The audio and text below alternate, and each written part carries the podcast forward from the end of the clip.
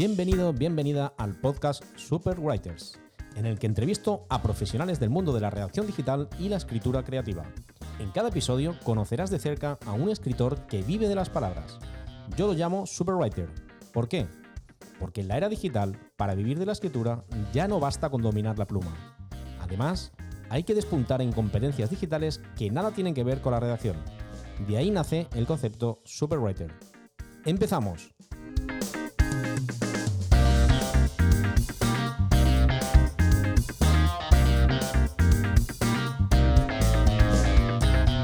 Hoy traigo una invitada muy especial al programa, porque es especialista de un tema que me apasiona bastante, que es el neuromarketing. Luego hablaremos de él. Estudió psicología, aprendió copywriting y finalmente se ha formado en neuroeconomía, neuroventas y neuromarketing. Vamos, vemos que la palabra neuro aparece por todos los sitios y luego nos explicará muy bien todo esto en qué consiste. Porque influye mucho en los textos. Entonces, es un tema que está muy relacionado con los textos, ya veremos el por qué. La invitada hoy nos lo explicará. Y por cierto, también hablaremos de su libro, que hace poco lo leí, hace poco más de un mes, un libro que se llama Estrategias de Copy, Neuromarketing y SEO, que lo tengo aquí delante ahora mismo, que me ha encantado. Y nada, sin más dilación, doy paso a Salima Sánchez. Buenos días, Salima, ¿qué tal? ¿Cómo estás? Buenos días, José Luis, muy bien. ¿Tú qué tal? Pues bien, aquí vamos de lunes a tope, en verano, aquí la gente está en la playa, yo vivo en una zona de turística, se ha multiplicado por, por tres o por cuatro la población, todo el mundo está tomando el sol y no descarto que cuando acabemos una entrevista me voy a dar un paseo a que me dé el aire, ¿sabes? Yo lo haría. Me, da envidia, me da envidia. Bueno, vamos a empezar metiéndonos un poco así de lleno en el tema, así una pregunta ya para empezar el programa potente. ¿Qué es el neuromarketing? Explicado para gente que no tenga ni idea de esto, que no haya estudiado psicología, eh, y por qué es tan importante, sobre todo, la relación que tiene el neuromarketing con la, con la redacción digital, ¿no? con la escritura. Mm, vale. El neuromarketing como tal eh, es aplicar la neurociencia, o sea, todo lo que se sabe sobre el cerebro humano, pero llevárnoslo al ámbito del marketing digital, sobre todo de la parte digital. Entonces, es coger un poco esa psicología y esa persuasión que ya se ha venido aplicando, porque realmente muchas veces cuando nos paramos a conocer cosas de neuromarketing nos damos cuenta de que ya se ha aplicado en muchas técnicas de venta, se aplica en copywriting, pero em, darle significados, a saber por qué hacemos realmente las cosas, saber cómo compran los clientes, cuáles son los procesos que les llevan a decidirse por un producto o por otro. Entonces es como ir poniéndole un poco nombre a toda esa parte psicológica que siempre se ha tenido en cuenta, pero que realmente no se ha llegado a profundizar como tal sobre ella. Vale, o sea, realmente, claro, esto no es un tema nuevo, evidentemente, la publicidad lo, lo lleva estudiando desde hace años, pero claro, el mundo digital está cambiando un poco todo el paradigma, ¿no? Al final eh, es verdad que ahora todo, prácticamente todo, se consume a través de una pantalla, de un ordenador, de un, smartphone, y esto ha cambiado un poco las reglas del juego, aunque la esencia entiendo que será la misma, que el cerebro humano sigue funcionando a través de los mismos mecanismos, ¿no? Sí que es cierto que hay que adaptar todo eso a, lo digital, ¿no? Al tema de, pues eso, de la pantalla, de los textos que son tan importantes hoy en día. ¿Qué estrategias así un poco para bajar al terreno, por ejemplo, por poner algún ejemplo, ¿qué estrategia podrías recomendar para entender un poco mejor el cerebro de nuestros clientes. Imagínate que yo soy, tengo una página web o que tengo un e-commerce. Oye, yo quiero, esto me suena muy bien, pero ¿qué puedo hacer yo para entender un poco mejor el cerebro de esa persona que me quiere comprar? A ver, mm, realmente hay patrones, o sea, nosotros a nivel cerebral tenemos patrones de comportamiento que, son comunes a todos, o sea, somos así, tenemos cosas particulares, pero sí que es verdad que hay cosas comunes.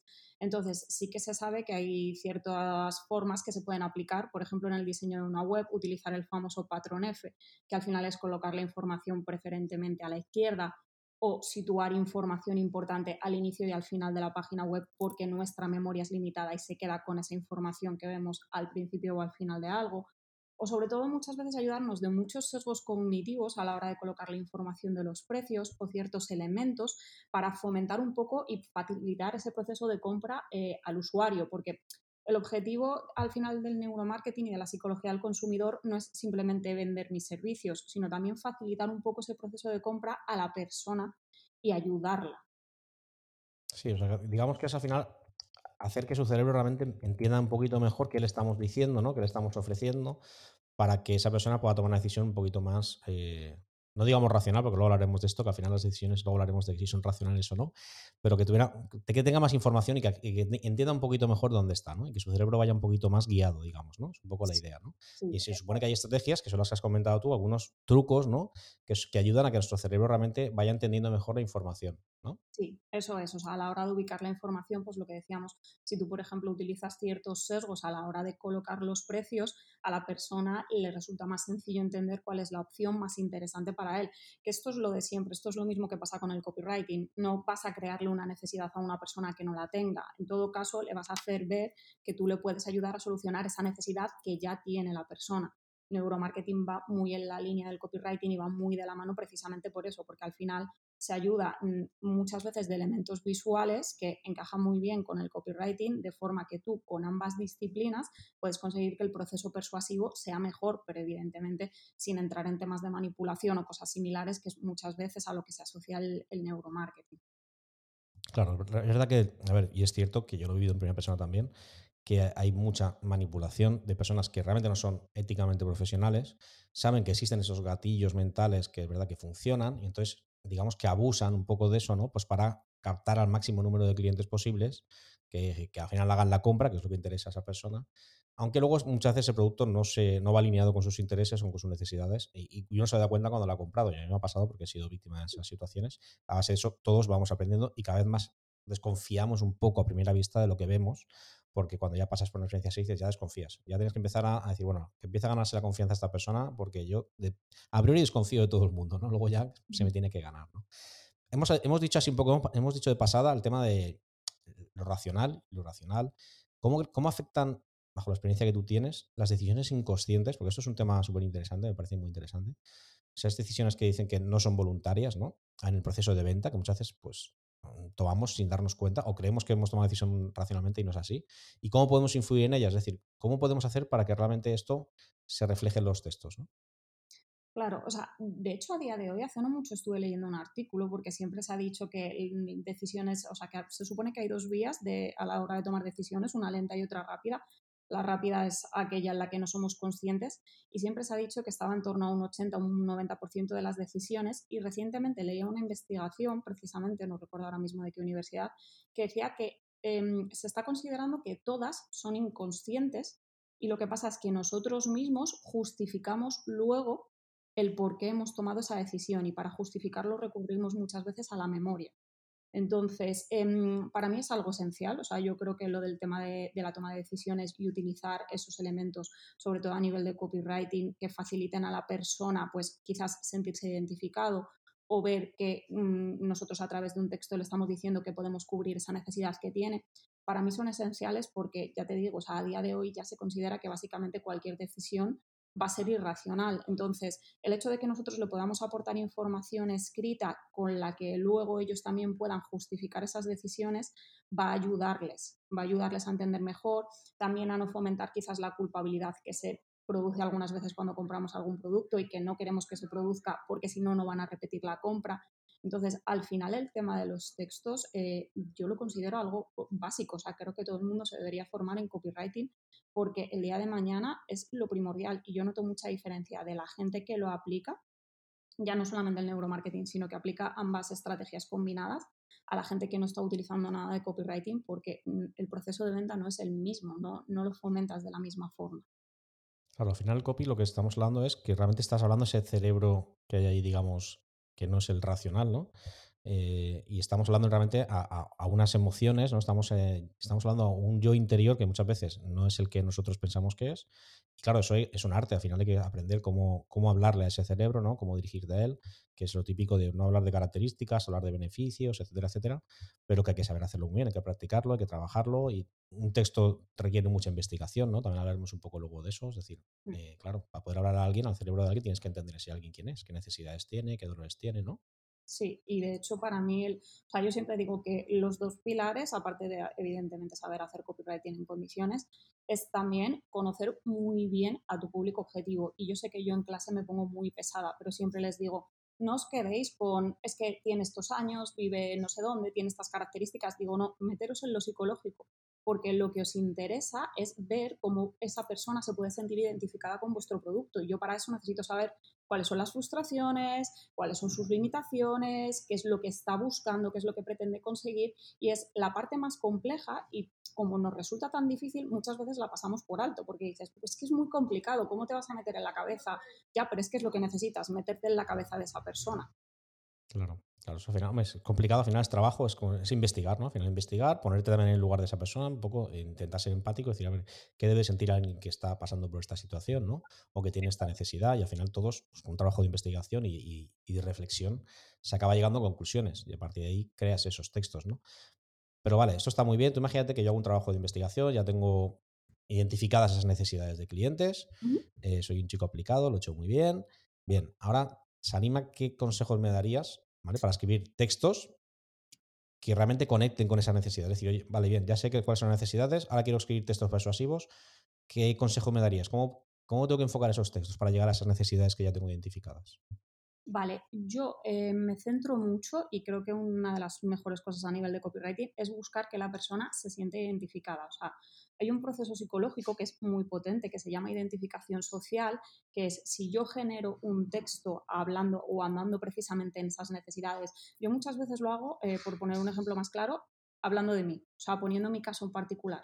Y yo lo mismo le hablo a la gente de, oye, mira, cuando yo estaba en esta situación, yo no vengo de este sector, finalmente estoy trabajando en marketing digital.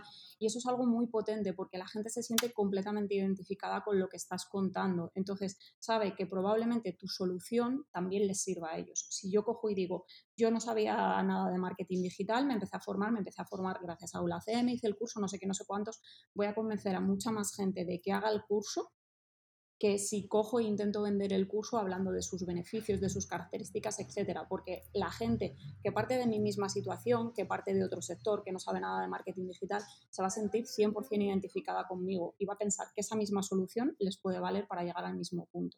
Entonces, eso se puede hacer, mm, mm, a ver, relativamente fácil a nivel de copywriting, cuando tú ya tienes detectadas las necesidades, etcétera, a través de testimonios, a través de muchos recursos, con un storytelling. Entonces, se pueden utilizar muchas estrategias para hacer que la persona tenga ese punto de coger y decir, jolín, es que está hablando de mí, que al final es lo que tenemos que conseguir, es que está hablando de mí y con esto me puede ayudar a conseguir lo que yo quiero.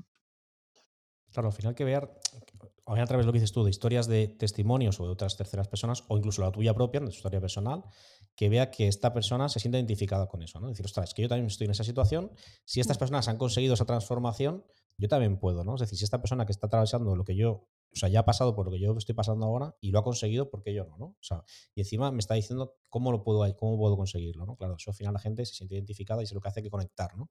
Ahí sí que conectas a- radicalmente y dices, vale, súper interesante. Me parece muy interesante porque es una cosa que muchas veces, y de hecho tú lo verás en muchas páginas web, eso se, pasa por alto. Es que se habla demasiado del producto, de la característica, del servicio, de, lo, de uno mismo, muchas veces también, ¿no?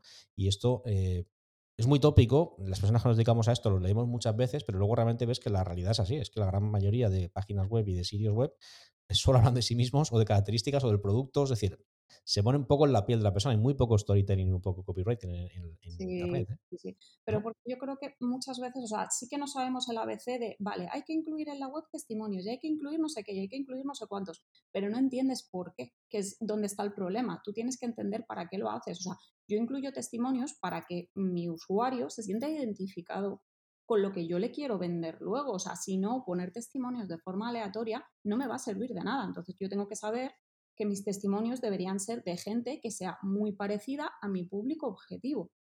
Así sí lo voy a conseguir, porque ya activo procesos, activo neuronas espejo y va de otra forma. Pero si yo empiezo a coger, por ejemplo, testimonios de manera aleatoria, los coloco donde quiera, al final no te va a hacer el efecto que tú estás buscando. Entonces, hay que buscar un poco el detrás de por qué hacemos las cosas, no limitarnos simplemente a repetir las cosas porque es que dicen que hay que hacerlo así.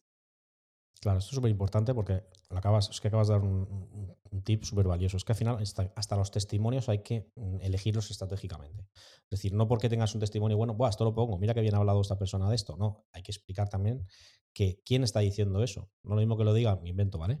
Un CEO de una compañía que es de una multinacional a que lo diga, no sé, una persona que acaba de empezar a trabajar en lo que sea. Eh, no lo digo por la autoridad, es que a lo mejor te interesa más la otra que el CEO, también puede ser. A lo mejor en función de, de- de tu producto o servicio no te interesa tanto poner la de un CEO, pues sí te interesa poner la de una persona que se dedicaba, yo que sé, a vender fruta en una frutería, ¿no? Es Sí. decir, esto es así. Entonces, súper importante, ¿no? Hay todos los detalles bien cuidados, siempre pensando que estás hablando a esa persona que tiene unas necesidades que ya has investigado previamente y que tienes que conectar con ella. Entonces, me parece un tema que además me parece un mundo muy, muy interesante y creo que tenemos mucho trabajo por delante todas las personas que nos dedicamos a esto de la redacción digital, porque es verdad que muchas veces dicen, ostras, que hay mucha competencia. Hay mucha competencia cada día más, pero porque hay mucha necesidad, no por otra cosa, es que hay mucha demanda. Es Mm. que si ves la cantidad de clientes que necesitan mejorar sus textos en Internet, es que es infinita. No acabamos ni todos los que estamos ahora mismo trabajando profesionalmente en esto. Es imposible acabarse, porque hay millones y millones y millones. Bien, que es súper interesante lo que estamos viendo. Mm, a mí me gusta mucho el podcast, se anima porque aprendo un mogollón. Y aparte creo que las personas que lo escuchan aprenden muchísimo porque es que son muy enriquecedores. Al final hablas con personas que, que entienden mucho de lo que están diciendo y sean ti súper valiosos. Luego muchas veces hay masterclass de pago que se dicen las mismas cosas que se dicen aquí en, en un episodio de podcast. súper interesante. Bueno, tú estudiaste psicología y ahí me encanta, a nivel personal me encanta mucho. Yo también estoy estudiando psicología en la UNED, o sea que me gusta mucho lo que es la profesión. Mi mujer es psicóloga, o sea, vamos, estoy muy metido en el mundillo este. Pero me apasiona mucho también esa evolución que has hecho profesional de, oye, eh, sí, estudiaste psicología clínica, pero es que has evolucionado muchísimo profesionalmente, te has adaptado al mundo digital, que a mí Mm. también me apasiona. Em, ¿Cómo se traduce tu formación en psicología clínica como especialista ahora de neuromarketing y copywriting? Es decir, ¿cómo enlazas todo eso? Mm, Pues lo enlacé realmente cuando empecé a estudiar marketing digital. O sea, es muy curioso, pero yo eh, tuve la mala suerte de acabar la carrera justo en plena crisis económica del 2008, lo cual evidentemente era imposible ni trabajar, ni preparar oposiciones, ni nada.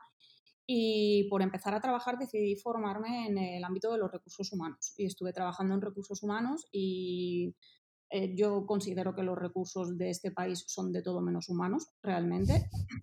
Acabé, acabé muy quemada porque había muchas prácticas que tú querías poner en práctica y no, no podías, no te dejaban, porque al final lo menos importante es eh, el trabajador, por desgracia.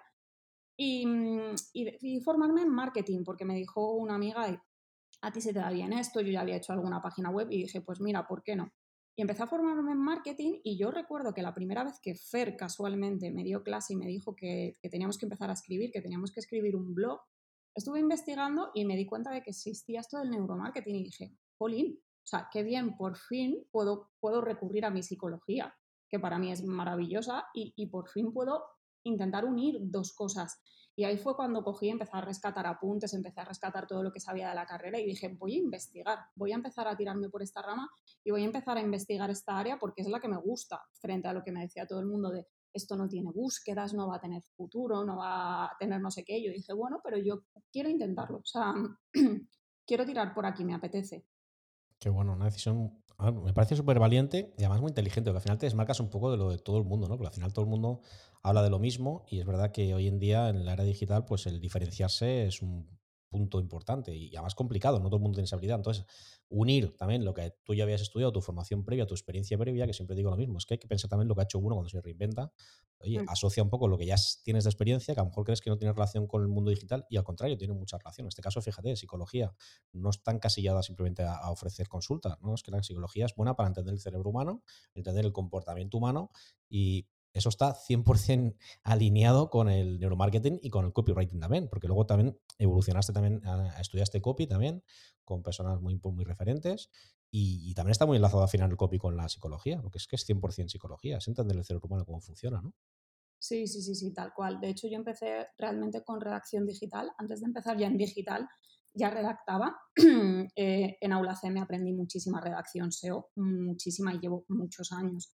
De hecho tengo clientes de, de, redacción SEO principalmente. Y ya la siguiente que me quedaba era copy, precisamente por eso, porque era donde me encontraba yo la laguna y donde decía, jolín, si es que realmente lo que más se vincula con lo mío es el copywriting, que es toda la parte de escritura persuasiva. Entonces fue cuando decidí formarme y la verdad es que, claro, con las tres ya, con las tres áreas cubiertas, ya lo ves de otra forma, porque ya a la hora de abordar una estrategia dices, jolín, puedo hacer todo, o sea, puedo llevarme toda la parte de SEO, que me interesa para muchas cosas, pero también me puedo llevar la parte de copy, me puedo llevar la parte de neuromarketing. Y al final tienes como una visión mucho más global, es más compleja, evidentemente, porque tienes que tener en cuenta más cosas, pero es mucho más global de cómo puedes crear contenido que sea útil para Google, pero que sea también útil para el usuario y que tenga todas las cosas que debería tener teóricamente.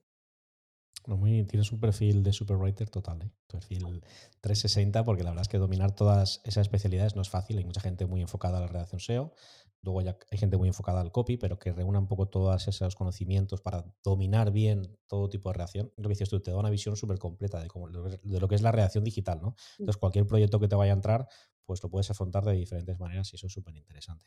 A ver, a mí me gusta, yo empecé también como redactor SEO y es verdad que he ido luego virando y es cierto que, a ver, también está cambiando mucho el paradigma, lo hablaremos también de la inteligencia artificial porque eso también está cambiando mucho el paradigma de la redacción, sobre todo la redacción SEO, que es un poco más a granel, digamos, que es eh, escribir textos y ya está. Porque el copy sí que veo que hay un, trabajo previo de investigación que es muy humano y, no se puede sustituir. En cambio, la redacción SEO cada vez es más sustituible. Em, y es verdad que es muy de admirar, ¿no? Un poco tus, tus ganas de, oye, de evolucionar profesionalmente que ahora mismo tienes un perfil profesional muy, muy atractivo. Vale, vamos a ponernos en el lugar de, esta persona que está escuchándonos, que es redactora, pues copywriter, puede tener su propio negocio, pero le gusta estudiar el copy porque hay gente que también cada vez más quiere escribir sus propios textos porque le gusta escribir, se le da bien y está aprendiendo, ha hecho cursitos, ha hecho tal. Pero claro, todo esto del neurocopywriting, que es un poco, el neurocopywriting es un concepto, ¿no? Ahí mezclado entre la neuro, neuromarketing, copy, todo mezclado, ¿no? Sí. ¿Qué, objetivo realmente, o sea, dinos un poco qué es el neurocopywriting y, y qué objetivo gana, o sea, puede conseguir una persona que un redactor digital que, quiera aprender algo de esto, de cómo funciona, ¿no? Esas técnicas. O sea, realmente, eh, dependiendo de la persona que te lo defina, te lo va a definir de una forma o de otra, porque realmente eh, la definición exacta sería mezcla entre neuromarketing y copywriting. Ahora, yo incluyo más cosas. O sea, yo cuando hablo de neurocopywriting hablo también de meter storytelling, hablo también de meter SEO copywriting para tener en cuenta toda la parte de, posicionamiento y hablo también de psicología del consumidor, porque al final todo lo que conocemos de los sesgos cognitivos y un montón de procesos psicológicos vienen de la psicología del consumidor, no vienen del neuromarketing como tal. Entonces, tú tienes que tener en cuenta lo que se saben de investigaciones, pero también tienes que tener en cuenta toda la parte psicológica de un cliente. Con lo cual, mi combinación es un poco más ambiciosa, llamémoslo así. ¿Y qué se puede conseguir? Yo al final muchas veces lo que les digo a mis alumnos cuando, cuando les doy alguna pincelada de esto es, al final eh, es una forma de diferenciarte, porque es lo que decías tú, em, cada vez hay más copywriter, cada vez hay más personas que se están formando en este área porque les interesa, pero luego hay muy pocas personas que realmente eh, sepan sacar ese conocimiento del usuario o que sepan aplicar ciertas cosas a nivel psicológico. Y esto es, el objetivo es poder utilizar todas las disciplinas a la vez, o sea, no limitarte solamente a eso. O yo muchas veces me he dado cuenta también que mucha gente que es copy, la parte SEO no la controla, o sea, no es capaz de meter esa parte. Entonces, a nivel persuasivo está muy bien, pero probablemente para, para, intentar posicionar una página de servicios en Google estás fastidiado porque te falta toda la estrategia SEO que también deberías tener en cuenta. Y el objetivo de esto es precisamente evitarlo, o sea, que tú tengas todas las herramientas que tienes que tener como para hacer un texto 10 y como para hacer una página 10, utilizando los elementos que necesites. Si hay que meterle psicología, psicología, si hay que meterle SEO, SEO, lo que tú necesites, pero que por lo menos no te quedes limitado porque no dispones de ese conocimiento. O sea que al final neurocopywriting es un, digamos, abarcaría un poco todo, ¿no? Todo lo que realmente necesitaría eh, una técnica perfecta para conseguir unos textos que sean realmente buenos, que vayan alineados con Google en este caso o con un buscador, pero también por supuesto con la mente de la persona a la que nos, a la que nos estamos dirigiendo, ¿no? con entender bien esa mente, es decir, hablarle a esa persona que de verdad nos está leyendo para conectar con ella, que es al final el gran objetivo, que es lo difícil. cuando consigues realmente conectar es cuando ya todo va mucho más fluido, pero lo difícil es conectar, claro, que esto es un poco la magia, ¿no? Conseguir eso. Y eso, evidentemente, pues hay que dominar muy bien lo que dices tú, conocer bien cómo funciona el cerebro. Eso se estudia, tampoco hace falta estudiar psicología, hay ciertas técnicas sencillas. en un libro tuyo, que vuelvo a repetir, se llama Estrategias de Copy más Neuromarketing y SEO, podéis verlo en su perfil de, LinkedIn seguro que está, o en su página web, en más Sánchez. Eh, sí que tienes, hablas de esto, está súper bien, la verdad es que lo hablas, me gusta porque lo hablas para personas que no han estudiado nunca nada de esto, porque eso es importante. Al final los libros que a mí más me gustan son los que dicen algo muy difícil, lo dicen de manera sencilla. Y eso al final lo complicado, porque tú hablas ahí de conceptos muy complejos, hablas de SEO, hablas de neuromarketing, hablas de copy, que son conceptos complicados para el que nunca haya escuchado de esto, ¿vale?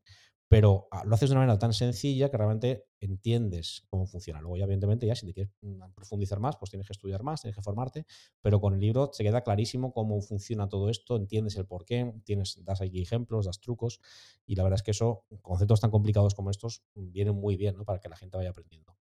Hablas mucho, eh, y he visto en tus textos que hablas mucho del tema de la primera cita, ¿no? con mm. comillas, un poco ese primer contacto. ¿Qué, es ese concepto? ¿Qué es, eh, ¿A qué te refieres con esto exactamente? al final, em, cuando tú tienes una primera aproximación, o sea, siempre dice lo del tema de la primera impresión, pero es real, cuando tú tienes una primera aproximación con una persona, tienes que mostrar cierta cercanía y tienes que darle la opción de que hable. O sea, yo muchas veces digo, es mejor que la persona te hable y que tú te dediques a escuchar para ver eh, qué es lo que la persona cree que le pasa, porque eh, esto además pasa mucho en psicología. Lo primero que te dicen cuando va a ir alguien a terapia es, vale, eh, una cosa es lo que la persona cree que le pasa y otra cosa es lo que a la persona le va a pasar realmente. Entonces, si tú en esa primera cita, en ese primer contacto, dejas a la persona hablar, vas a poder averiguar ya no solamente lo que cree que le pasa, sino también probablemente las inquietudes que van asociadas y aprendes mucho sobre cómo se comunica y aprendes mucho sobre la psicología de la persona en general. Entonces, darle esa opción de hablar para que se sienta escuchado, para que mm, tú puedas captar ciertos detalles, es esencial, porque luego vas a poder redirigir un poco tu discurso, los recursos que le vas a dar y toda esa información.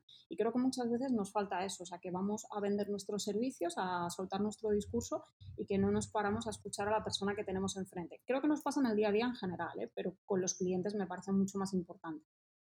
Claro, eso es, al final es, así. En la primera cita no, no vas a saco, ¿no? Tú conoces a una persona y no quedas el primer día y le vas a pedir matrimonio, ¿no? Esto saldría corriendo. Entonces, eh, evidentemente, pues hay que ir poco a poco, hay que escuchar también a la persona, no solamente hablar, porque a todo el mundo nos gusta que nos escuchen, no solamente que nos digan, ¿no? Nos avasallen. Y luego aquí también entra mucho en juego el tema de este lo típico del nivel de conciencia de, de, las personas de su problema, ¿no? Es un poco los niveles de conciencia. Y luego también lo que, hemos, lo que se habla mucho en marketing es ir ganándose la confianza de la persona poco a poco. Es decir, a lo mejor tu primer contacto no tiene que ser buscar la venta, sino, oye, vamos a empezar a conocernos, ¿no? A través de pues, lo que se conoce como lead magnet, ¿no? Te voy, a, te voy a regalar algo para que tú te metas a mi lista de correo, poco a poco vas conociendo, y te voy enviando emails y al final vas generando un vínculo, ¿no? Poco a poco con esa persona que evidentemente decide voluntariamente estar ahí, cuando quiera se puede salir de tu, de tu lista de correos, pero si sigue ahí es porque hay algo que le interesa o que le, que le gusta, y si tú eres capaz también de ir generando ese vínculo, esa confianza poco a poco, pues probablemente al final acabe siendo un cliente, ¿no? Eso es importante, claro, primero una buena primera impresión, ¿no? Una primera cita que, que impacte, oye, qué bien esto, que me, me, parece interesante, pero luego también seguir cuidando esa relación, ¿no? Para ganar esa confianza. Por supuesto. Y yo diría que también una cosa que se nos olvida mucho y es mostrarnos humanos. O sea, muchas veces tenemos la sensación de que humanizar y contar cosas que nos pasan o hablar de nosotros mismos, eh, sobre todo dependiendo de en qué red social estemos, es como muy, oh, es que no tienes que hablar de ti, porque es que, pero realmente es la única forma de, de hacerte humano con la gente, o sea, si no, eh, no se produce esa cercanía, pues mucho más complicado que se produzca. Y de hecho, yo siempre lo digo, o sea, al final, por ejemplo, en el ámbito de los influencers, por poner un ejemplo, los influencers que mejor funcionan son los microinfluencers. ¿Por qué?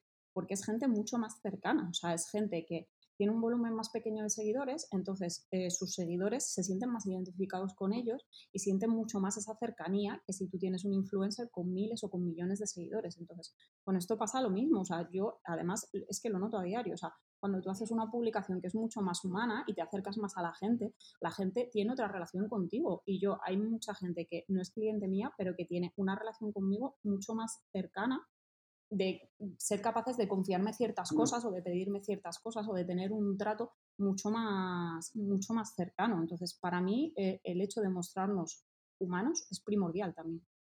Sí, además, como tú y yo que somos creadores eh, habituales de contenido en LinkedIn, por ejemplo, y lo, lo hemos comprobado con, con, publicaciones, que lo tenemos comprobadísimo. Es que hay publicaciones, como dices tú, que son 100% humanas, que no buscas ni vender, ni construir marca personal, ni nada relacionado con la profesión, sino compartir algo tuyo, que puede ser un, una experiencia, una inquietud, lo que sea. Y es verdad que conecta mucho más, esas, tiene mucha más viralidad esos contenidos porque conecta con más personas. Es así. Y luego hay muchísima gente que tiene muchísimas visualizaciones que no suele hablar tampoco mucho de su profesión y, y, cada vez más gente en LinkedIn, ¿no? que sea una red profesional, las, los posts que muchas veces hablan de algo personal, ponen fotos personales, ponen selfies, están ahora petándolo en LinkedIn. Es que están sí. petándolo. ¿Por qué? Pues porque conectas una persona con otra. Y al final somos personas, no queremos tampoco que siempre estén vendiéndonos, que siempre estén contándonos su película, que siempre estén intentando convencernos de algo. No, es que queremos conectar con gente. Es una red social. Oye, que sí, que está enfocada a lo profesional, de acuerdo, pero no dejamos de ser seres humanos todos, ¿no? Que trabajamos en algún sitio, tenemos un proyecto, pero nos gusta conectar con personas con las que tenemos cierta afinidad, ¿no? Es así, tú al final tienes en tu red de contactos a gente con, con, afinidad, a la que te gusta seguir, a la que te gusta leer. A mí me gusta, a mí me pasa. Muchas veces hablamos de los ganchos, de los posts, mm. súper importantes, ¿vale? Yo con esto he metido bastante tralla en LinkedIn de cómo se tiene que escribir un post, etcétera, y creo en eso, pero al final llega un momento que hay personas a las que lees por la persona que es. O sea, Sí. ya te da igual el, el gancho, te da igual lo que hayan puesto. Cuando ya ves una publicación de X persona, pum, la lees porque te interesa. Ya has creado un vínculo con esa persona. Entonces, yo quiero leer el contenido de esa persona, me da igual lo que ponga. Eso nos pasa a todos, ¿verdad? ¿Es así? Sí, sí, sí. Y de hecho, al final, eso no dejan de ser también procesos psicológicos a nivel de repetición, a nivel de empatía. O sea, tú lo que estás generando es procesos psicológicos, pero más relacionados con, con el grupo, más relacionados con las relaciones sociales. Y es que muchas veces se nos olvida que al final las redes sociales son relaciones sociales, tal cual, y que si yo me paro a pensarlo, y yo eso es un ejercicio que le invito a hacerlo a la gente, o sea, yo cuando tengo que contratar algún producto, algún servicio, o sea, por ejemplo, de hace no mucho que estuve mirando para un tema de un nutricionista, al final al que me voy es a la persona que me ha generado esa confianza, que me ha hablado de una forma más cercana y, y, de hecho me fui a una persona de LinkedIn precisamente que tenía Sí, ese sí, sí. tono, que tenía esa cercanía y que tenía ese contacto porque generé muchísima más confianza sin haber hablado con ella antes. Y por el simple hecho de que, jolín, me está hablando como una persona, o sea, no me está hablando en modo, en modo robótico de, es que quiero venderte no sé qué y sí, utilizo el copyright y no utilizo no sé cuántos, pero realmente eh, estoy a mi rollo. O sea, estoy Eso es. aplicando una fórmula y estoy a mi rollo, pero no tengo para nada en cuenta al cliente. No, me voy a la persona que es más cercana y que me ha generado más esa confianza y esa confianza se genera con cercanía. Eso es. Sí, sí, nos ha pasado a todos. De hecho, a mí me pasa que ¿no? cuando busco alguna colaboración o busco eh, algún profesional, es verdad que si conozco a alguien en LinkedIn, directamente voy a esa persona, ya no, tengo, no me tiene que convencer mucho más, simplemente por haber generado ya un vínculo, podemos hacer un encuentro y enseguida ya me tiene casi convencido, o sea, que es hablar y, y poco más. Por Mm, lo que dices tú, porque ya, ya tenemos una confianza y eso es, vamos, lo, lo más difícil de conseguir hoy en día, es que conseguir eso es un éxito. Por eso es tan importante estar en LinkedIn de manera activa y construir tu marca personal, porque es que consigues clientes sin tener que ir a buscarlos muchas veces, que es sí. así, funciona. Bien, eh, hemos hablado mucho de neuromarketing, de copy, etcétera. ¿Cómo, aunque yo creo que ya cada vez hay más conciencia de esto y, y, eh, por, por, suerte cada vez hay más personas y empresas que tienen claro que esto es necesario para, para que su negocio funcione bien, ¿cómo, bajo la experiencia que tienes tú, cómo influye realmente el copy en los ingresos de un negocio? Es decir, ¿realmente es efectivo? ¿Realmente se gana más dinero aplicando copywriting? Sí, sí, sí. O sea, realmente se nota mucho cambio a nivel de funcionamiento cuando tú no aplicas nada a, cuando aplicas copywriting, tanto a nivel de landing page, como a nivel de publicidad, como a nivel de todo. Eh, creo que cada día son más conscientes, como dices tú, creo que todavía les cuesta, porque la parte de contenidos, yo que me dedico a ella, Jolín, hay veces que, que cuesta que les entre en la cabeza que tú al final tienes que generar ese contenido para, para conseguir atraer al usuario. Es como que lo tienen todavía un poco cogido, pero también creo que cada vez son más conscientes porque mm, se van dando un poco cuenta de que hay como una solución alternativa, que hay algo que engancha mejor a los usuarios o lo van viendo en páginas de la competencia, pero para mí es básico, o sea, tú puedes crear contenido, si no es contenido que sea acorde con las necesidades de tu público, no vas a conseguir nada por mucho No. contenido que tú crees. Y eso lo vemos a diario, o sea, yo veo muchísimas publicaciones en redes sociales que lo mismo se tiran todo el santo día publicando y que ves que no enganchan o que no consiguen nada o que ellos mismos te dicen, es que no consigo clientes, ya es que no te estás enfocando como te tienes que enfocar. Exacto. Sea, no vale con hacer contenido de simplemente hago contenido, no. Tienes que saber para qué haces contenido, tienes que saber cómo hacerlo, tienes que saber a quién te diriges y tienes que tocar esos puntos que si no estás tocando no vas a conseguir nada. Entonces, para mí a día de hoy tiene un porcentaje muy importante en las ventas de, cualquier negocio, pero muy importante. Te diría que creo que es una de las cosas esenciales. Hmm, estoy de acuerdo, sí, tanto en páginas web como en redes sociales pasa y también lo veo, que veo publicaciones que digo, pero es que, o sea, y sobre todo cuando me llega algún cliente alguna vez, eh, sí creo contenido, cuando ves el contenido dices, vale, pero hacia, o sea, ¿a quién estás dirigiéndote con ese contenido? O sea, vale, ¿quién es tu cliente ideal? Este. Y ves que el contenido no está dirigido a ese cliente ideal. Dices, bueno, si no, si no estás hablando a tu cliente ideal, ¿cómo, ¿cómo va a leer lo que tú quieres? Y mucho más cómo te va a contratar si no estás hablando a él, ¿no? Esto es súper importante. Entonces, así hablando un poco de errores, eh, ¿cuál dirías que es el mayor error, por no hacerlo muy largo, que los redactores digitales o sea, los que tú ves, ¿vale? A la hora de escribir textos persuasivos, ¿cuál es el mayor error que sueles ver en las páginas web o, donde sea, de que se suelen cometer cuando alguien escribe un texto que supuestamente es persuasivo, que ellos creen que es persuasivo? Hmm. Yo creo que un poco lo que veíamos antes de utilizar elementos sin ton ni son, o sea, empezar a utilizar que si aquí meto una fórmula, que si aquí voy a meter testimonios, que si aquí no sé qué, sin tener realmente clara una estrategia detrás, porque al final no consiste en, ah, voy a coger todos los elementos que tengo a mi disposición y voy a meter sesgos y no, no. O sea, yo no, yo no meto las cosas de forma aleatoria. O sea, yo me siento, hago una estructura en condiciones y cuando ya tenga mi estructura en condiciones es cuando voy metiendo las cosas, pero me tendré que sentar primero para ver eh, lo primero, el tema del nivel de conciencia. Jolín, ¿a quién me estoy dirigiendo? Es que hay un montón de gente que no sabe realmente en qué nivel de conciencia está la persona y yo al final eso es lo que digo, o sea, si yo estoy hablando con una persona que no conoce ni siquiera mi disciplina y me pongo a hablarle de neuromarketing y me pongo a trallarle la cabeza con conceptos complicados, al final es como si le estuviera hablando en chino. Entonces, todo ese tipo de errores de estrategia creo que son los principales, tanto a nivel de páginas web como a nivel de redes sociales. O sea, Tú tienes que tener definido lo que estás haciendo, por qué lo estás haciendo, crearte un calendario de contenidos, saber qué contenido vas a publicar y con la web lo mismo, tienes que estructurarla bien, tienes que saber qué vas a meter en cada franja, por qué estoy metiendo testimonios, por qué voy a poner el precio así. O sea, todo eso es esencial. Y creo que muchas veces mmm, pensamos que sabemos escribir de forma persuasiva, porque yo creo que eso nos ha pasado a todos al principio, luego, vas, luego con el tiempo vas aprendiendo realmente y, y, es porque vas metiendo elementos que te han dicho que son persuasivos, pero no funciona así. Tienes que ver un poco eh, lo que hay detrás y hacerlo, pero hacerlo con estrategia. Sí, aquí esto va mucho más allá de cuatro formulitas que puedas aprender viendo, leyendo un blog o viendo un tutorial, porque realmente es mucho más complicado que todo eso. Y es cierto que uno de los temas que de verdad son importantes y vas aprendiendo con, con la experiencia es el tema a nivel de conciencia, porque incluso aunque sepas a quién te diriges, eh, esas personas, tu cliente ideal, puede estar en una fase u otra. Es decir, personas que son conscientes de su problema, personas que no lo son, personas que son conscientes de su solución, personas que saben que tú eres parte de la solución. O sea, todos esos niveles que ya son bastante manidos, pero es cierto que mucha gente pasa por alto a la hora de crear los textos porque no le mismo un texto para una persona que no sabe cuál es el problema a una que ya sabe cuál es el problema y está buscando una solución. O sea, es que no tiene nada que ver. Entonces, a la hora de crear contenidos, Oye, ¿a cuál quieres dirigirte de todas? Ya no solamente a tu cliente ideal, vale, ya sabemos que tu cliente ideal es así, así, así. Pero ¿a qué nivel de conciencia quieres dirigir? Porque en función de al cual te dirijas, tienes que escribir un tipo de texto u otro, con un objetivo u otro, lógicamente, porque cada uno tiene sus objetivos. Entonces, claro, esto es súper importante también, que esto mucha gente, y aquí sí que se pasa, casi todo el mundo pues, se pasa por alto, es ¿a cuál, a qué nivel de conciencia te quieres dirigir? Porque en función de eso vamos a crear un contenido u otro. No tiene nada que ver uno con otro. ¿Qué quieres dirigir a varios? Vale, pues vamos a hacer una estrategia en la que puedes dirigirte a varios en función de cómo quieras hacerlo, pero tienes que saber lo que estás haciendo en todo momento. Y esto se pasa muchas veces por alto, ¿no? Se crea el texto y, y ya está. Da igual el nivel de conciencia, no, no da igual yo creo que casi siempre, o sea, de hecho es que es una cosa que, que, habitualmente muchas veces en las formaciones es que ni les suena de haberlo escuchado y dices, pero ¿cómo es posible? O sea, si cuando tú estudias tu ayer persona, lo siguiente debería ser los niveles de conciencia, o sea, es que va, es que es imposible que los separes, porque al final eh, yo me di mucha cuenta al principio, ahora que me decías lo de, es que en el libro hablas con un lenguaje como muy cercano, claro, porque yo al principio cuando escribía en mi blog, muy al inicio, cuando estaba estudiando, eh, yo escribía de una forma tan técnica que había mucha gente, porque yo lo, lo, que sí que tenía bueno es que luego le preguntaba a la gente, entonces siempre pedía feedback para ver un poco si el contenido iba bien, si el contenido iba mal o cómo.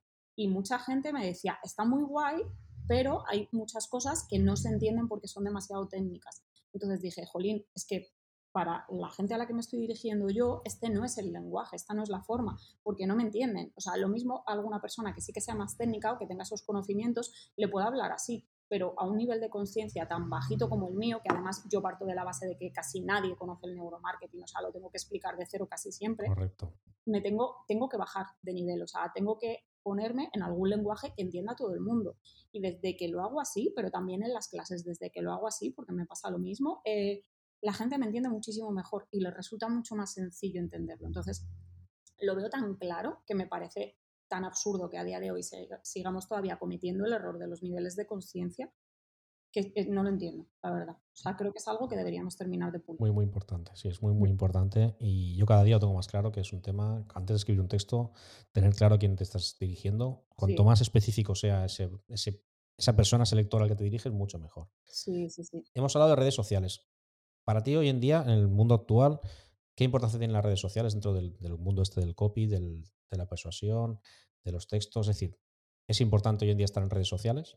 Sí, o sea, yo creo que es muy importante estar en redes sociales, pero te diría que más que para el mundo del copy de la persuasión, para la marca personal. O sea, muchas veces pasamos por alto y, y, la marca personal es básico. O sea, yo si no fuera por mi marca personal, no hubiese conseguido la mitad de charlas, no hubiese conseguido la mitad de cosas que he conseguido.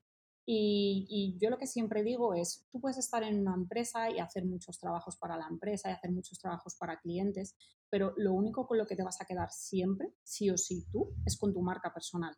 Entonces, eh, es primordial para los negocios, es primordial para la parte de copy, pero sobre todo es primordial para crear una marca personal sólida. Sí, estoy de acuerdo contigo. Aparte, creo que es, o sea, es el mayor activo que tenemos a nivel profesional cada uno. O sea, realmente es tan, tan grande y tan poderoso que cuando empiezas a conocer de verdad el potencial que tiene, es cuando dices, Buah, es que tenía que haber empezado antes. O sea, ojalá hubiera empezado hace cinco años. O sea, ojalá hubiera empezado hace diez años, porque cuanto antes empiezas, pues mucho mejor. Y luego también está el miedo, ¿no? mucha gente dice, vaya, pero es que ahora hay mucha gente diciendo lo mismo, es que ahora yo ya esto muy difícil. No, no, no, que vas. Es que el porcentaje es tan pequeño de personas que están construyendo marca personal. O sea, somos tan poquitos que es muy fácil destacar haciendo mm, lo mínimo. O sea, es que hoy en día, dentro de 10 años no tengo ni idea, pero hoy en día somos muy poquitos los que hacemos contenido y estamos buscando construir marca personal. Y por eso tenemos buenos resultados, porque si somos tan pocos que, al final es fácil destacar. Si fuéramos mil millones sería imposible, pero como somos tan poquitos, la gente tiene una, creencia limitante que, que, le frena un poco, ¿no? Oye, ya, pero es que ¿qué voy a decir yo ahora? Esto no, lo que yo digo no interesa. No, no, es que estás construyendo algo que te va a dar muchas alegrías en el día de mañana. Sí. De verdad. Yo creo que también la creencia esa es un poco porque al final, a ver, depende de en qué red social te fijes tú. O sea, por ejemplo, el LinkedIn a día de hoy es un caramelito para la creación de contenido. O sea, seamos sinceros, eh, hay muy poca gente creando contenido de forma habitual en LinkedIn, entonces es una plataforma excelente para crecer. ¿Te vas a otras redes sociales? Es que va a depender del contenido que crees. Yo al final es lo que digo, o sea, tú quieres ser creador de contenido, quieres trabajar marca personal, vale, pero lo primero que tienes que hacer es sentarte, hacerte un DAFO y ver, vale, ¿cuáles son mis limitaciones? ¿Qué es lo que yo tengo que mejorar para hacer lo que quiero hacer? Mi limitación, por ejemplo, era hablar en público. ¿Vale? Pues le tengo que dar caña a esto, no quedan más narices. Entonces, no me gusta grabar vídeos, me voy a poner a grabar vídeos como si no hubiera mañana, pero tengo que trabajar esas áreas. Pero también tienes que mirarte y decir, vale, ¿y cuáles son mis fortalezas? ¿Qué tengo yo distinto del resto? Porque todos tenemos algo distinto. O sea, no hace falta que sea una temática todos tenemos una forma distinta de comunicar, una forma distinta de hacer las cosas y eso es lo que tú tienes que potenciar dentro de las redes sociales, porque si no, evidentemente, si te pones a mirar lo que hacen el resto, vas a copiar lo que hacen el resto sin darte cuenta y al final vas a hacer el mismo contenido y no, no vas a destacar, por supuesto que no. Pero si tú te analizas a ti mismo y coges y dices, vale, es que mi punto fuerte es este, por ejemplo, a nivel de comunicación soy muy bueno, vale, genial, pues potencialo, dale caña. Establece también consejos a la gente para comunicar, haz eso que tú sabes hacer, hazlo bien. Pero claro, si te vas a guiar por el resto, evidentemente vas a repetir contenido y no vas a destacar. Correcto. Y es muy fácil caer en esa tentación, ¿no? De, ostras, mira este qué bien, le está yendo, ¿no? Eh, yo quiero hacerlo igual. Eh, entonces intentas acopiar un poco, eso nos ha pasado a todos. Pero mm. cuando encuentras ese punto de autenticidad que dices, mira, aquí es donde yo me encuentro feliz, donde yo me encuentro a gusto, me encuentro cómodo, porque soy yo mismo, al final haciendo este contenido, me, siento súper bien. Cuando encuentras ese punto, disfrutas. Disfrutas porque es cuando tú realmente lo que dices, tú estás aportando tu valor, algo que no tiene nadie. A tu estilo, con tu tono, con lo que tú quieras, pero algo que es tuyo, que es tuyo personal. Y eso sí que es al final mágico, ¿no? Porque es lo que te va a diferenciar del resto. Luego habrá gente, como en el mundo real, que se sienta a gusto con, consumiendo tus contenidos y habrá gente que no, pero esto pasa en el mundo, en el día a día. Tienes gente con, la cual te llevas mejor, con la que no te llevas tan bien, tienes vecinos más simpáticos, menos simpáticos. Pues bueno, es el mundo real, pues tienes que llevarte ese mundo real a las redes sociales. Tú sé tú mismo, disfruta haciendo lo que haces, ayuda a la gente, conecta con personas y al final pues, tú vas a crear una red de, contactos profesionales, pero personas que están alineadas contigo, con tu forma de entender la vida, la profesión, por tu forma de expresarte y, ahí es donde está la magia, ahí es donde se construye la marca personal. Ahí, porque ya es, como dice la palabra, es personal, es tuya, es única. Y ahí, es donde, y ahí empiezan a pasar cosas, ¿no? A partir de mm. ahí. Además, es que es muy complicado intentar, te lo digo yo que llevo muchos años con el tema de marca personal, es muy complicado intentar mantener una estrategia de contenidos y de marca personal en el tiempo si no te gusta lo que haces. Es prácticamente imposible. O sea, te tiene que gustar y tienes que crear contenido porque te apetezca, no por obligación. Si tú lo haces por obligación, estás perdido. Porque va a llegar un momento en el que vas a poner excusas por falta de tiempo, por no sé qué, por no sé cuántos, y no vas a hacerlo. Entonces, tienes que buscar un poco eso que, que, te motive. A mí me encanta crear contenido, o sea, creo menos porque no tengo tiempo para ello. Y ese tiempo me tiraría probablemente todo el santo día creando contenido, es verdad, es una realidad, pero si no estuviese en ese punto y las épocas en las que lo mismo no me encontraba tanto, me ha pasado que me resultaba complicadísimo y de hecho al final me publicaba. Correcto. Es muy importante hablar de algo que te guste, es lo, que dices, es lo que dices tú, porque al final si no te cansas. O sea, la única manera de que algo perdure en el tiempo es hacer algo que te guste. A ver, por ejemplo, eh, yo creé este podcast, ¿por qué? Porque me gusta el formato podcast. A lo mejor hubiera hecho otro formato diferente y como me cansa, me hubiera cansado y lo hubiera dejado. En este caso, cuando hay algo que te gusta, lo disfrutas, entonces, digamos que lo puedes mantener en el tiempo durante mucho más tiempo. Lo que dices tú, no hago más porque no tengo más tiempo, si no, haría más episodios, en vez de hacer uno quincenal, haría uno semanal o incluso dos. Pero porque tienes que encontrar eso que a ti te, te gusta realmente. Y si quieres hablar de un tema, no hables del tema, imagínate, eh, es que ahora está de moda este tema, voy a hablar de esto. No, si no te gusta, no hables solamente de eso porque esté de moda. Tú habla de cosas que a ti te gusten, de lo que tú dominas, porque al final es como vas a conseguir que realmente esto mmm, no decaigas dentro de un mes o de dos, que es lo que pasa a mucha gente que empieza muy fuerte y luego a los dos meses ya lo deja porque no me resultados y dice, uh, esto es un rollo, paso a hacer esto. Tal cual, Bueno, tal cual. ¿qué consejos darías a esa persona que quiere empezar en este mundo del copy? Que, que, también hay gente todavía que está en esa fase de, ostras, yo esto lo acabo de descubrir, yo quiero ser copy, me encanta la escritura, quiero dedicarme a esto, esto es apasionante. O incluso del mundo del neuromarketing también. Es decir, que cada vez se va a descubrir más y es un tema apasionante. ¿Qué consejo le darías a esa persona que quiere empezar hoy? Si tú empezaras hoy, ¿qué consejo le darías? Si yo empezase hoy, probablemente, o por lo menos en la parte de neuromarketing, yo siempre digo que antes de, de meterte en ningún curso, investigues. O sea, que investigues porque en la parte de copy pasa menos, pero en la parte de neuromarketing hay muchísimo humo. Entonces, eh, muchas veces tú te metes en formaciones muy caras pensando que vas a conseguir X resultados y luego al final no los consigues. Entonces, eh, una forma muy sencilla de investigar, aparte de ponerte a buscar blogs, etcétera, es muchas veces comprar tu libro. O sea, tan sencillo como comprar tu libro, que no lo digo por el mío, digo en general, pero eh, ya empiezas a leer y ya ves si eso es algo que te mola o no te mola como para invertir más dinero. Y creo que es algo primordial, el coger y decir, vale, pues mira, lo mismo primero me cojo y me cojo un libro de copywriting, me veo un poco por dónde van los tiros y ya es cuando empiezo a buscar formación. Porque hay formaciones que son más asequibles o hay membresías como la tuya, que, que yo estoy dentro y me parece que está muy bien, es súper completa y tiene muchas cosas, pero luego también tienes otras formaciones que te suponen un coste muy elevado y que lo mismo no cubren lo que tú vas a querer el día de mañana, lo cual supone ya no tener que pagarte otras formaciones, porque eso da un poco igual, pero sí te puede suponer cierta frustración. Entonces, antes de meternos en la frustración, eh, antes de saber muy bien por dónde va el camino, vamos a cogernos un libro que no nos cuesta nada, que al final nos va a salir por 30 euros como mucho, nos lo leemos y ya ahí empezamos a enfocar y empezamos a ver si realmente ese es el camino que quiero tomar o quiero tirar por otro.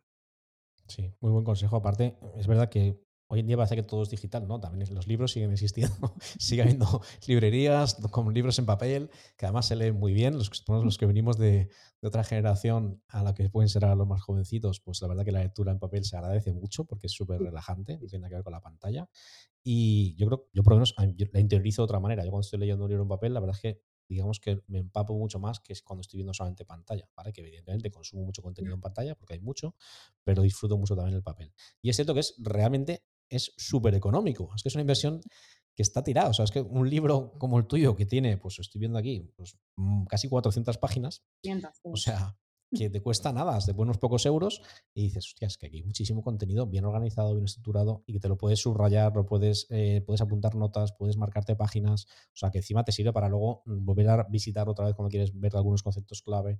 Me parece muy interesante y mucho más económico que lo que dices tú, ver una formación de estas ahora, que hay muchas también, hiper mega caras, que siempre dices, wow, que sí, que te la venden muy bien, pero cuando luego las haces, y yo he sido también persona que las he hecho, cuando acabas dices, ostras, a ver, esto está bien, pero que esto lo podía haber aprendido yo investigando un poco en YouTube y buscando tutoriales, ¿vale? Porque es que es verdad que hoy en día en YouTube y, y en Internet encuentras casi de todo, ¿vale? Es verdad que está todo desorganizado y un poco también el motivo cuando monté la membresía era, si yo lo que estoy enseñando, lo que se enseña en mi membresía, que son profesionales que van ahí, hacen formaciones, etcétera, pero es que casi todo lo puedes encontrar en Internet, porque muchas cosas hoy en día son conocimientos que, que existen ya ahí publicados. Lo que pasa, claro, encontrarlos, eh, seleccionar lo que vale la pena y unir todo eso, es decir, contenido de calidad, ahí ya está más difícil. Por eso a lo mejor tú dices, mira, prefiero pagar un poco de dinero y ese trabajo ya se me lo han hecho por mí. Además, son profesionales que además cuentan casos personales suyos, experiencias, que eso no están, no están en internet normalmente, las experiencias con clientes y truquitos y cosas de estas.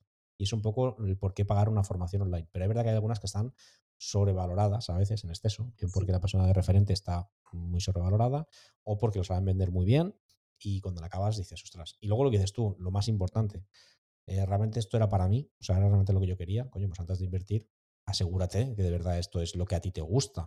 Igual que el tema del copy, hoy me quiero dedicar al copy. Vale, pues bien, prueba, prueba, empieza, no dejes tu trabajo, sigue trabajando, ve haciendo pruebas, ve metiéndote en el sector, porque a lo mejor luego descubres que no es lo que pensabas que era y te arrepientes. Antes de hacer alguna locura y tomar decisiones, ¿no? Asegurarse antes. Mm. ¿Y cuál ha sido, eh, en esta última trayectoria tuya de, profesional del, neuromarketing, cuál sería el, mayor desafío al que te has enfrentado en los últimos dos años? ¿Y cómo lo has superado? Es más importante. el libro, el, sin duda el libro. el libro, pero porque, o sea, yo realmente, yo trabajo por cuenta ajena y por cuenta propia.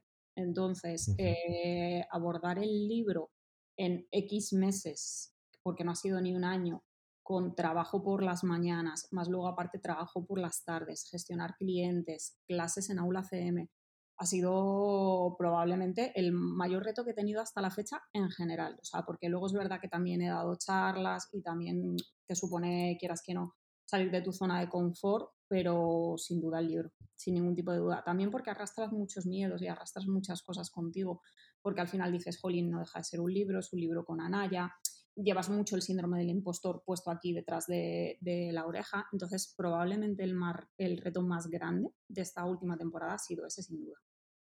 Poner, poner orden al contenido, al final, bueno, es un libro muy complicado que se ha escrito también, es verdad, ¿eh? porque es un libro, lo que digo, son contenidos muy complejos de explicar mm. y evidentemente es, yo me pongo en tu lugar, es un retazo, o sea, eh, trasladar todos esos conocimientos que tú ya tienes a un papel escrito de manera organizada, bien explicada, etcétera, evidentemente compartidos o con todo tu día a día, pues entiendo que es un, vamos, un, reto que has superado con éxito, así que enhorabuena, porque has superado con super éxito, ha sido, vamos, para mí me encanta el resultado.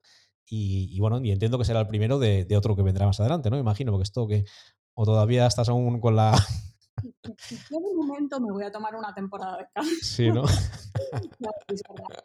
o sea, como dos años, fíjate, no, al principio no me hacía autónoma por miedo, que yo luego ya animo a la gente, pero al principio no me hacía autónoma por miedo, por coger y decir, jolín, ah, ¿cómo va a salir? ¿Me van a salir clientes? No sé qué, no sé cuántos. Y desde que me hice autónoma, yo creo que he pasado de 0 a 100, o sea, del punto de decir, que lo decía un día en LinkedIn, o sea, yo a día de hoy no puedo coger clientes, sería materialmente, salvo que sea algún proyecto así puntual o alguna cosa que me guste mucho. Por ejemplo, a nivel de formación me meto en todos los fregados porque es que me gusta mucho. Pero si no, no tengo tiempo material como para, como para estar cogiendo clientes, no me, ya no puedo. Entonces, eh, fue pasar tanto de 0 a 100, que han sido como un año y medio, dos años de locura total. Y es verdad que necesito bajar un poco. Un poco de calma centrarme porque además te vas dando cuenta que dices, jolín, al final estoy haciendo muchas cosas, pero tengo que hacer rebranding, tengo que hacer muchas cosas también a nivel interno de reestructuración que me gustaría hacer, que no he hecho por, por, falta de tiempo realmente. Y porque, claro, yo empecé con una marca sin ser marca realmente. O sea, yo empecé como si tú mañana te haces un logotipo, empiezas con tres o cuatro cosas y dices, bueno, pues voy tirando y ya llega un momento en el que dices, no, hay que profesionalizar las cosas, tienes que empezar a delegar, tienes que empezar a, a llevarte las cosas fuera. Entonces, si habrá en algún futuro libro, no lo sé. De momento no.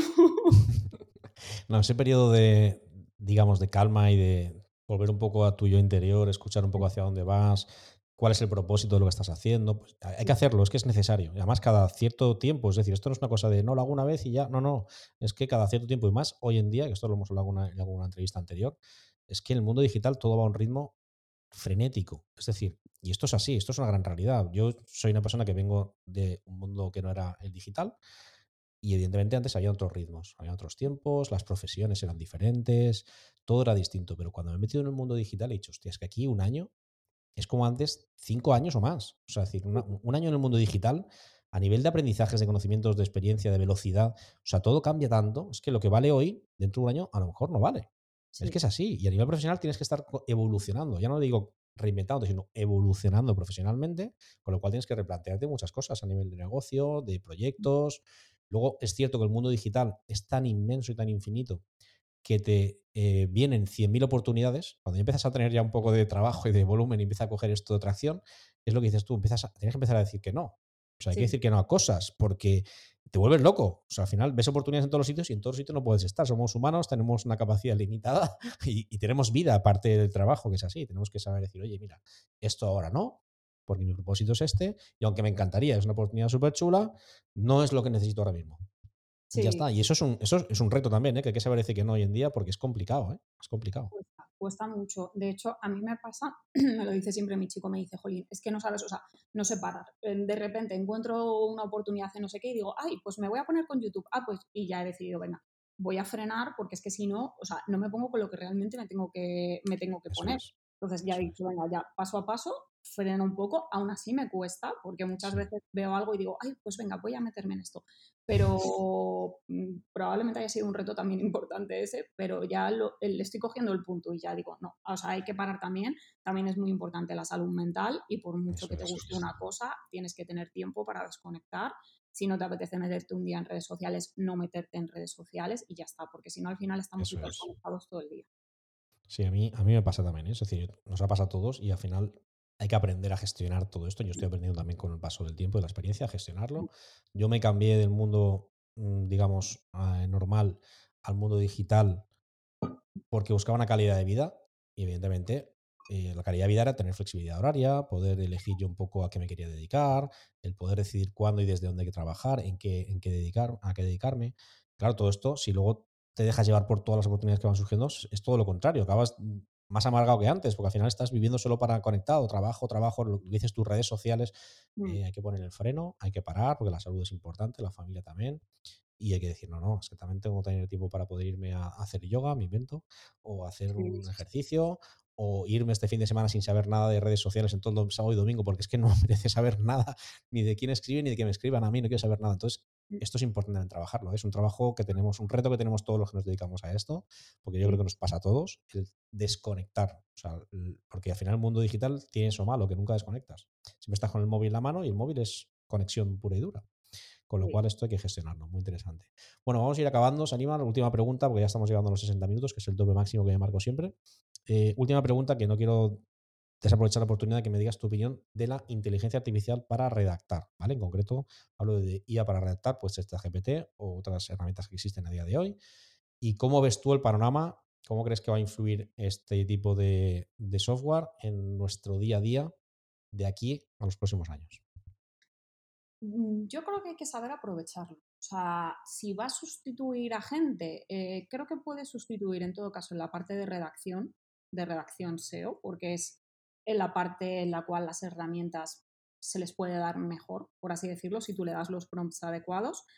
Pero eh, creo que en el caso de los redactores SEO que no sean buenos, sinceramente. O sea, porque al final mmm, siempre ha habido muchos servicios también de redacción muy económicos. Me imagino que tú lo sabrás también. Yo he tenido clientes que contrataban los típicos servicios de redacción que les salían por dos duros, que lo hacían redactores que tampoco eran buenos y al final el resultado era que el cliente venía a ti a que le repases los textos. Con lo cual, creo que va a afectar a la gente que realmente, teóricamente, hace redacción SEO, pero que tampoco hace redacción SEO bien, por así decirlo. Entonces, creo que va a afectar un poco en esa parte y creo que mm, los copies y los redactores SEO lo que lo pueden hacer es utilizar a su favor. No a su favor en el sentido de que tú tengas que copiar un texto, ni muchísimo menos, por supuesto, pero sí que es verdad que muchas veces te dan ideas. O sea, yo hay veces que para sacar ideas de contenido, no sé qué, cojo y le pregunto a ChatGPT, o si no sé en torno a una temática, lo mismo, en vez de volverme loca buscando en Google 700 millones de veces, le pregunto para que me resuma y para que me diga en concreto a qué se refiere con esta temática. Entonces, a mí me parecen herramientas útiles y que en todo caso sustituirán, pues eso, a la gente que realmente eh, no está formada como para ofrecer este tipo de servicios. Estoy de acuerdo, estoy de acuerdo. Y sobre todo, es muy nuevo todo, estamos todavía todos aprendiendo. Todavía no sabemos manejarlas, es lo que pasa que mucha gente ha entrado, lo ha probado y dice, esto no vale para nada. No, es que no sabemos todavía manejarlas, pero tienen mucho potencial. Y en el momento que empecemos a aprender a dominar esas herramientas, van a ser de mucha ayuda para muchísimas funciones que a día de hoy una mente humana está muy limitada. Y en cambio, una herramienta como esta, inteligencia artificial, pues eh, tiene muchísima más información que nosotros, por muchos años que tengas de experiencia, y puedes aprovechar todo ese conocimiento que tiene ahí de información en tu beneficio. O sea, como dices tú, sacar ideas, eh, hacer resúmenes, explorar un montón de contenidos que a lo mejor a ti no se te vienen a la cabeza, Sí, etcétera, sí. etcétera. Nuestra, nuestra memoria es limitada, nuestro conocimiento también, pero de la IA es un, yo diría que es una, para mí es un asistente personal que puede trabajar contigo de la mano y crear un producto mucho mejor que, o un texto mucho mejor que si estuvieras solo. Bueno, pues Anima, muchísimas gracias por estar aquí. Me lo he pasado genial. Se me ha pasado súper rápida hasta ahora, súper rápida. Siempre me pasa lo mismo. Eh, ha sido muy enriquecedora la conversación porque has, nos has dado tips súper valiosos. Os has entrado un poco más en el mundo del neuromarketing, que me parece apasionante. Y nada, decirte que, mucha suerte en tu proyecto y que nos seguimos viendo en, en LinkedIn por ahí. Pues nada, muchas gracias a ti por invitarme. Yo me lo he pasado también muy bien. Y nada, sí, nos seguimos en contacto. Venga, un fuerte abrazo. Chao, chao. Chao.